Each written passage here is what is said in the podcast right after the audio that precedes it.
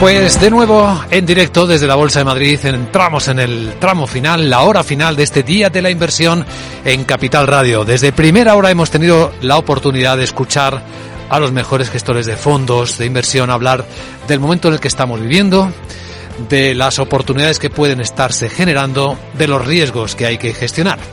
Y bueno, ya saben, si nos escuchan desde primera hora, que es un momento extraordinario en los mercados. Tenemos detrás de nosotros un año en el que prácticamente todos los activos han perdido valor.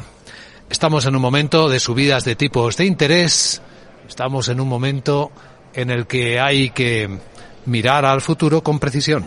Quizás es el momento de intentar separar el ruido de las oportunidades.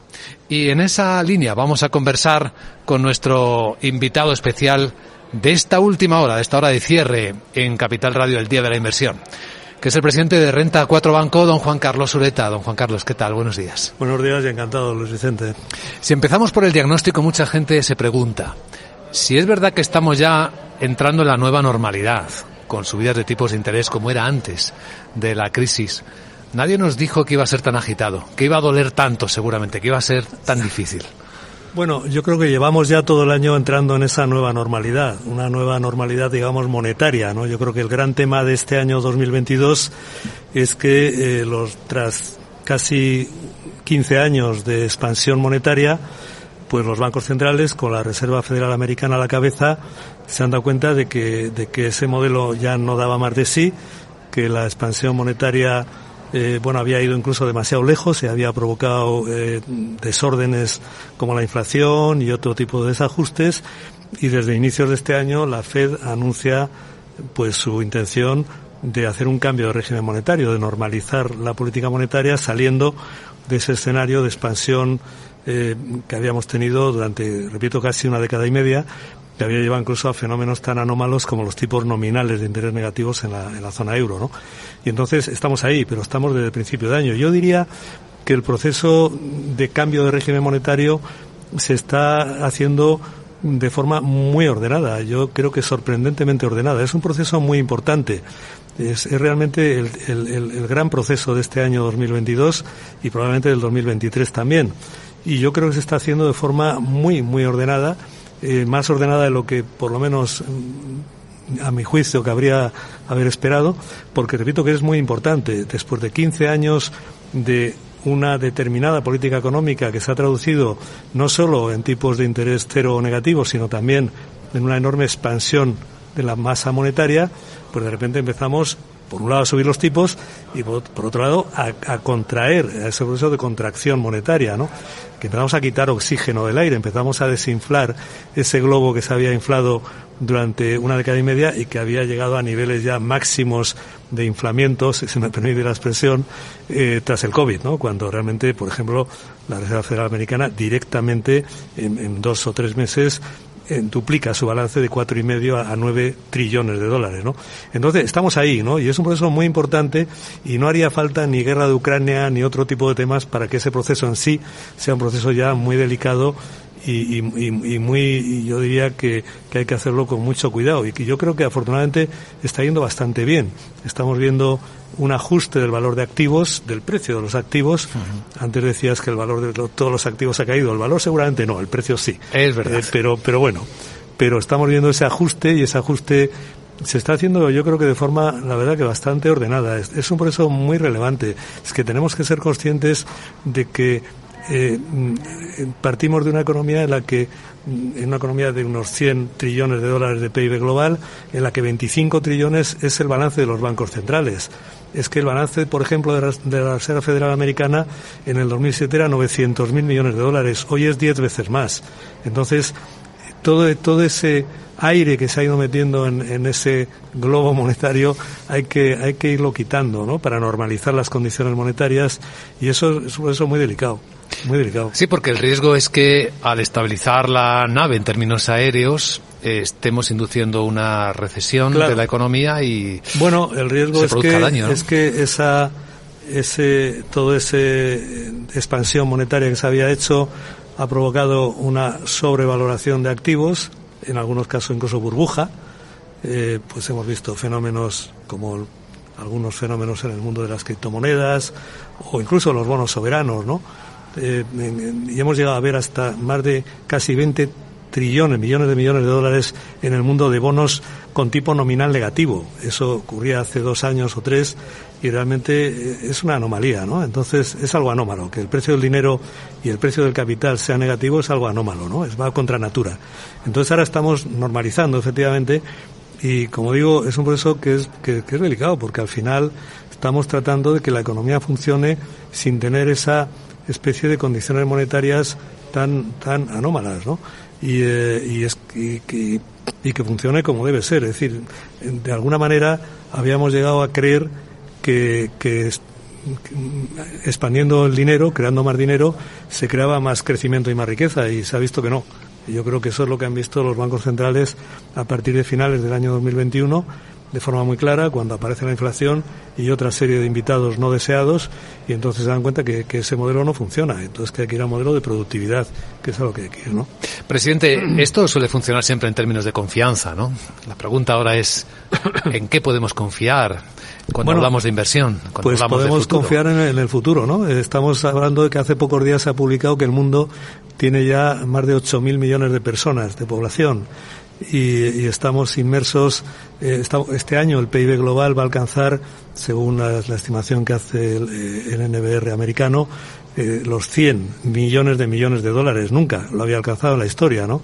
Estamos en una economía ya muy importante, pero que va a seguir creciendo. Ahora vendrá la recesión, que va a venir, esa recesión, en nuestra opinión técnica, esos dos o tres trimestres de recesión, pero a largo plazo, a medio largo plazo, el crecimiento lo guía la productividad y la población y estamos en un mundo con ya 8.000 millones de personas, en un mundo con una eh, innovación permanente en todos los sectores, en toda la economía, que lleva a una mayor productividad. Ahora mismo no tenemos en la economía aquello que había en los años 70 de la reconversión industrial. Eh, no hay que reconvertir sectores porque ya se han ido reconvirtiendo en día a día, permanentemente. Estamos en ese ajuste continuo de las empresas para adaptarse a, mayores niveles de productividad, a márgenes que se van comprimiendo, a una eficiencia mucho mayor y eso todo eso está pasando. Tenemos un sistema financiero que a diferencia del año 2008 está bien capitalizado, tendrá impacto con esta contracción económica que viene o en la que ya estamos, pero va a, absorber bien ese impacto. Por tanto, estamos un poco en ese proceso de normalizar las condiciones monetarias, que no es poco, eh, además de eso, tenemos un entorno geopolítico eh, ciertamente enrarecido con, con la guerra de Ucrania y ese conflicto chino-americano latente siempre, ¿no? Pero yo creo que el, el, proceso de normalización monetaria se está haciendo de forma bastante ordenada. Y otra pregunta puede ser, ¿pero le queda todavía? Sí, nuestra opinión es que le queda. Es un proceso que no va a ser de meses, va a ser probablemente de más tiempo, ¿no? Pero se está haciendo muy bien.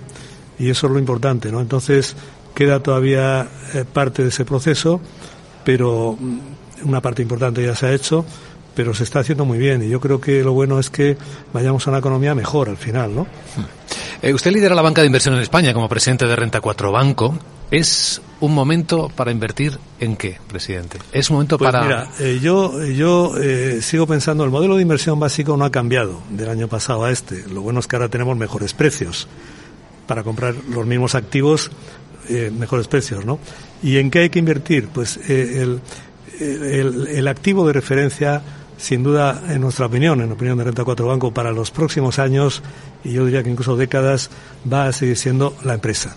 La creación, la gran creación de valor va a estar en la empresa. La empresa es el activo que genera, que va a crear más valor. Eh, evidentemente, todo lo que sean activos conectados al crecimiento de la economía real también los inmuebles, por supuesto, y siempre hay que tener un patrimonio equilibrado, sin duda alguna, y otros activos reales. Pero la empresa es donde realmente se va a seguir creando valor, porque la, empresa incorpora algo que no tiene ningún otro activo que es el talento, la, la, capacidad, el esfuerzo, la creatividad del empresario y de los equipos ejecutivos, donde también se ha, se ha, mejorado muchísimo en todas las técnicas del management, de la gestión empresarial, y realmente hay que apostar por la, por la empresa, ese es nuestro punto de vista, ¿no? Insisto que luego hay otros activos que también en un patrimonio deben estar, ¿no? Pero la empresa, ¿y qué empresa? Pues la empresa de calidad. Vamos a ese mundo en K, cuando pase la recesión, la economía saldrá, pero seguramente no salga en V, no salga, no, veamos una economía muy vibrante. Tenemos un peso de la deuda muy importante que, que durante varios años eh, o tal vez décadas se va a arrastrar. Pero sí que va a haber una parte de la economía que va a crear muchísimo valor y otra parte de la economía que no, que se va a hundir. Estamos en ese mundo un poco darwinista, ¿no? Y ahí la empresa de calidad. ¿Qué entendemos por empresa de calidad? Una empresa con buen balance, que no tenga niveles de, endeudamiento elevados, que tenga buenos márgenes, y las hay. Podríamos citar aquí 20, 30 empresas, eh, muchas eh, que, las hay, que tenga un posicionamiento correcto, que entienda bien las temáticas de futuro, hacia dónde va el mundo, que tenga una buena gestión y hay, lo bueno que tiene hoy en día el ahorrador inversor es que hay un buen número de empresas que cumplen todos esos requisitos. Algunas de ellas son empresas que hace un año su precio estaba muy por encima de su valor real porque había habido una euforia también derivada de esa enorme inyección monetaria, no había mucho dinero y yo creo que lo bueno de este proceso de normalización monetaria es que va a poner las cosas en su sitio, como se suele decir, ¿no? y las buenas empresas pasarán probablemente algún año con menor, con menor crecimiento de beneficios, etcétera, pero esas empresas van a crear muchísimo valor en el futuro. Por lo tanto, eh, el, asset class, la, categoría de activo de referencia para nosotros sigue siendo la empresa. Hay una diferencia de este momento que estamos viviendo, eh, Juan Carlos Ureta, respecto a los anteriores, y es que hay mucho más ruido. Y esto a los inversores les preocupa, ¿no? Porque están recibiendo constantemente eh, informaciones que muchas veces no saben si son verdad o son intencionadas o son simplemente inciertas. ¿Cómo orientarse en un mundo en el que hay tanto jaleo, tantas oportunidades? Bueno, es verdad que hoy en día eh, el bombardeo de información y el exceso de información a veces confunde, ¿no? Igual que la luz es buena, pero la excesiva luz nos ciega, ¿no? Entonces, eh, yo creo que hay la labor de la industria de la que Renta 4 Banco forma parte y, y otros muchos colegas, ¿no? pues un poco de, orientar, de asesorar, y a veces no hablamos tampoco de una de nada muy sofisticado, ¿no? A veces yo creo que creemos en Renta 4 Banco creemos mucho en lo simple, ¿no? Eh, como decía Warren Buffett precisamente hablando de inversión decía eh, que la inversión es simple but not easy, ¿no? Es simple aunque no fácil, ¿no? Pero lo simple funciona, ¿no? Y yo creo que eh, el, en ese en ese ruido, en ese exceso de información, pues yo creo que también es bueno que el, inversor, el ahorrador, ¿no? cuente con, con asesor o asesores de confianza, ¿no? Que le, le, den un criterio. Yo creo que al final, ante el exceso de información, lo mejor es un criterio, ¿no?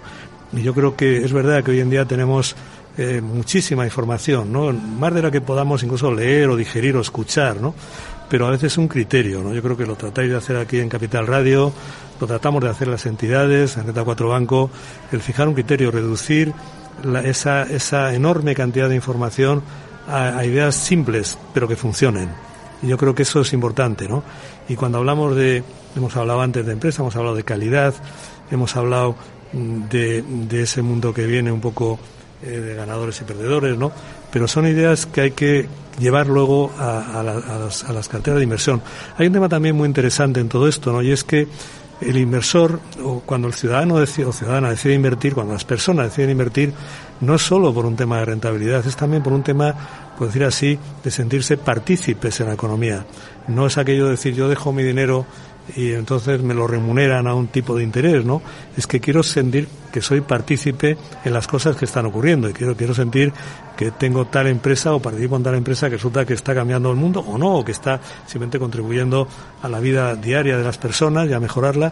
Y yo creo que ese, factor es muy importante, ¿no? Porque y ahí entra un poco ese criterio, ¿no? De inversión y entra la inversión temática que nosotros en Neta 4 Bancos la promovemos mucho como forma de orientarse en, ese bosque de información. Es decir, bueno, pues de repente vamos a orientarnos con las temáticas de inversión vamos a hablar de agua, vamos a hablar de, de, seguridad digital, o vamos a hablar de medio ambiente, vamos a hablar de, nuevas energías o antiguas energías, vamos a hablar de, tema, de temáticas que son las temáticas que generan utilidad a las personas y luego rentabilidad cuando uno invierte en esas temáticas, ¿no?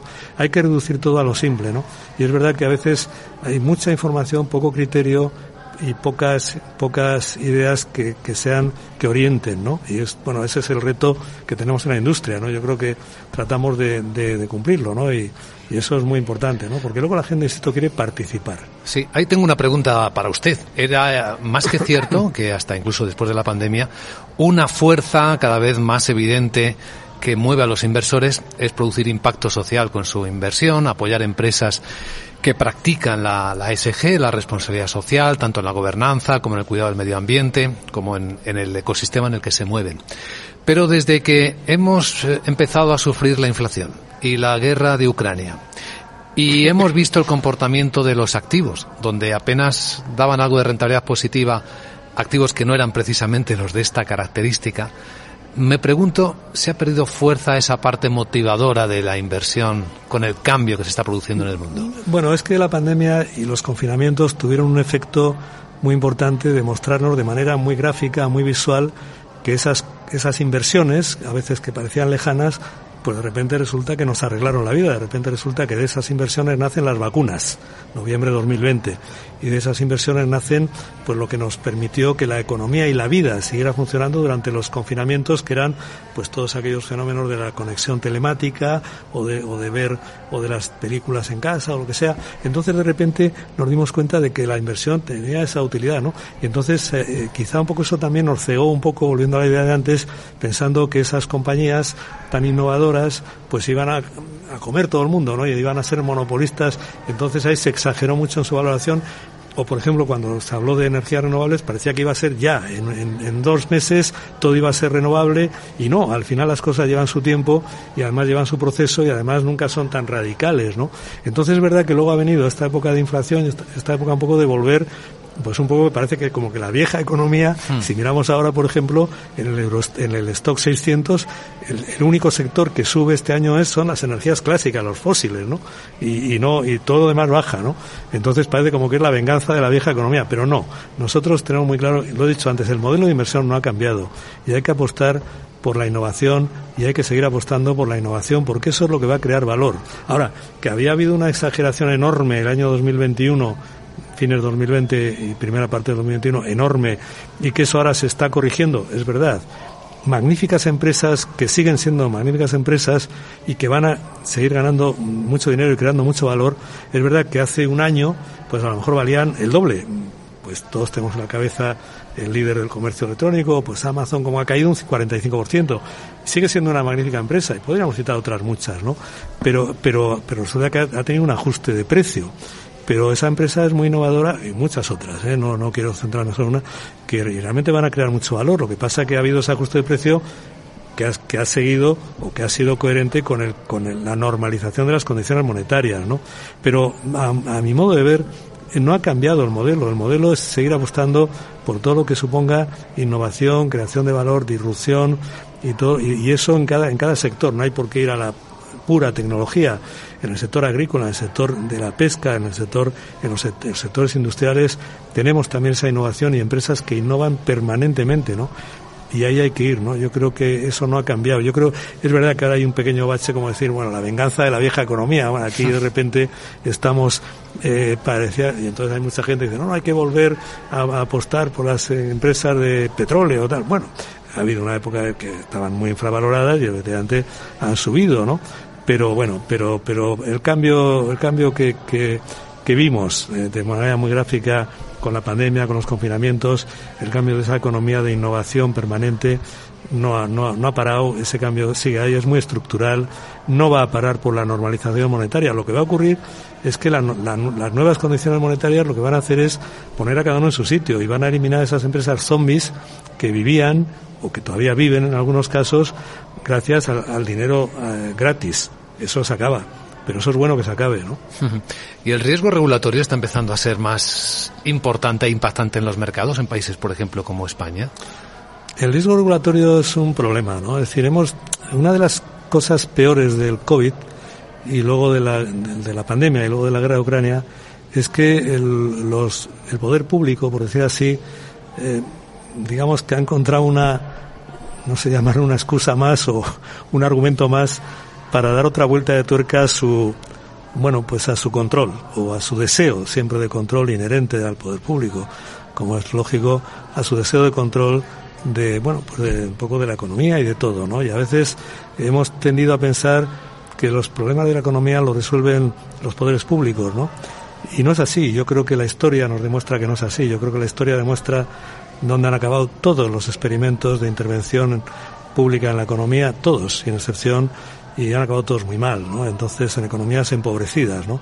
Y entonces, eh, yo creo que tiene que haber, evidentemente, una regulación, sin ninguna duda. Es importante que esa regulación sea buena, más que mucha o poca que sea buena. El problema del 2008 que se dijo que era excesiva, eh, que era poca regulación, no, era mala regulación, por ejemplo, en lo financiero, ¿no? Y entonces tiene que haber buena regulación, pero no tiene que haber excesiva regulación. Yo creo que a veces es verdad que la regulación y luego los cambios regulatorios y el cambio de las condiciones de, las reglas de juego, a veces con efecto retroactivo, como se pretende ahora con algún impuesto, ¿no? Pues realmente eh, eso no es bueno, ¿no? Yo creo que hay que dejar que la economía funcione, la libre iniciativa funcione, el mercado funcione y yo creo que eso es lo que crea valor, ¿no? Eh, crea crecimiento y genera riqueza, ¿no? Que luego, evidentemente, en la sociedad muy compleja del siglo XXI tiene que haber unos poderes públicos que regulen, que supervisen. 34 mm, Banco está en un mundo muy supervisado, un mundo de la banca, nuestra banca es banca de inversión, pero de la banca, y está bien, está muy bien que estemos muy supervisados, está muy bien que nos exijan tener un gran capital, eh, que nos exijan tener unos ratios de solvencia importantes y unos estándares de comportamiento correctos, ¿no? Pero lo que no, lo que no debería es ir más allá y hay que dejar que la, iniciativa funcione. Yo creo que eso, sin duda, y es verdad que estamos a veces, nos hemos mentalizado tanto con, con, que el poder público arregla todo, que a veces yo creo que estamos yendo más allá de lo que sería normal en la regulación y a veces un poco regulaciones que incluso cambian, como digo, con efecto hasta retroactivo, cosa que no es buena. Don Juan Carlos Sureta, presidente de Renta 4, gracias por acompañarnos hoy. Gracias.